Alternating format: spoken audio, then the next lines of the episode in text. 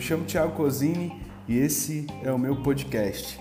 Hoje eu quero falar com você sobre passado e futuro. Não quero falar sobre o presente ainda, eu quero falar sobre o passado e o futuro. E eu preciso te dizer isso. Não dê ao seu passado o poder de definir o seu futuro. Não seja louco de permitir uma coisa dessas. O lugar do passado é no passado.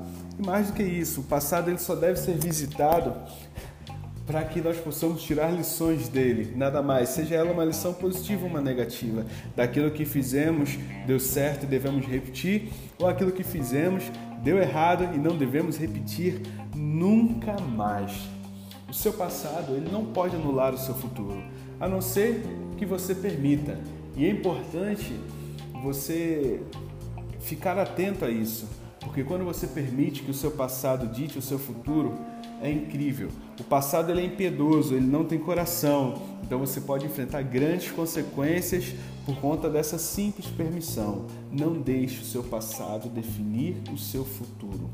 Milhares de pessoas fazem das suas experiências passadas um, uma prisão ao invés de fazer delas um memorial. A prisão ela tem o poder de manter cativo, ela faz com que o presente aconteça aprisionado pelo futuro.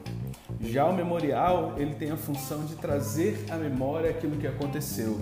E eu volto a dizer, seja uma experiência boa ou seja uma experiência ruim, sempre tem algo a acrescentar. Mas faça do seu passado um memorial. E resumindo, acorda, cuide da sua vida, não deixe nenhuma experiência do passado te prender e te impedir de avançar para o futuro desejado. Ao invés de lamentar, ria na cara do passado, não deixe que ele controle a sua vida. Faça os seus planos, avance em passos largos em direção ao seu objetivo. E aquilo que passou, passou.